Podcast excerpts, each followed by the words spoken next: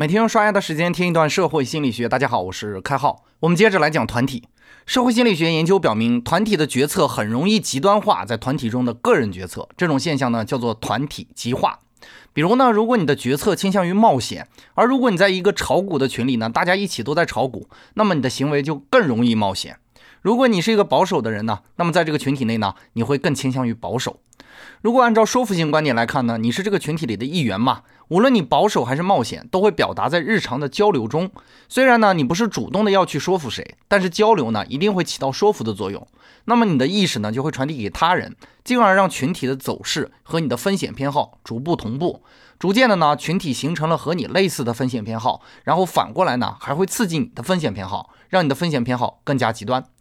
如果从社会比较理论来解释这个问题的话，当人们在团体中讨论问题的时候呢，他们首先应该考虑的是别人的感受。如果说你是一个倾向于冒险的人，那么别人和你交流的时候呢，就会倾向于为你提供冒险的方案，反之亦然哈。所以说，在一个团体里，因为各种心理现象，最终使团体决策更倾向于极端处理问题。继续环绕之前内容哈，加上我们之前说过的分散效应，因为每个人的责任感都会下降嘛，所以提出方案时考虑责任的可能性就会降低。事实上呢，反倒会选择迎合别人这种方案。而在这种互相作用的人际关系中呢，就会容易无形的放大某些特征。那么，如果渴望一个团体的决策更加明智，我们需要做一些什么呢？首先呢，团体中的领袖意志必须保持中立，而不是作为指挥者的存在。其次呢，需要提供外界信息，不断的充实团体成员的思想，保证大家能够监听，而不只是去迎合。然后呢，需要有各种的小团体分化这个大团体，比如鼓励聊得好的朋友去组建自己的小组，在更小的圈子里强化独立的意识。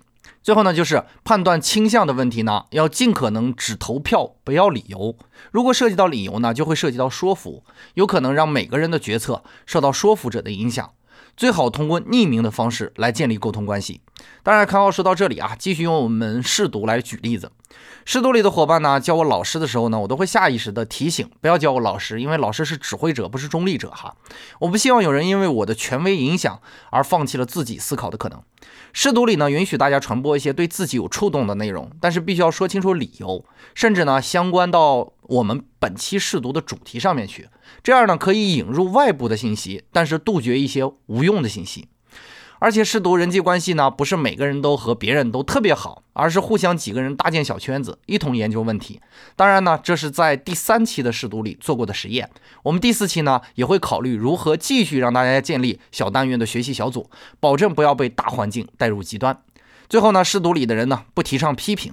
比如说，你今天说了一件大家不喜欢的事儿，过去了就过去了哈，你不必强求大家去喜欢你，大家呢也不可以下次因为这个事儿去抨击你的人品哈，这样呢让信息的压力降低，但是同时呢对自我责任也有所提升，因为如果你一直不负责任呢，就很容易被群体所排斥，这是强化负责任自我的一个非常有效的手段哈。那么本期节目的最后呢，依然把我们第四期试读的报名海报给大家贴一下，供大家赏阅。想要参与试读活动的呢，可以扫描海报中的二维码。本节的概念就播讲到这里，感谢您理解今天涉星的主要内容。更多内容关注微信公众号“开号御书房”。我们下个工作日再见。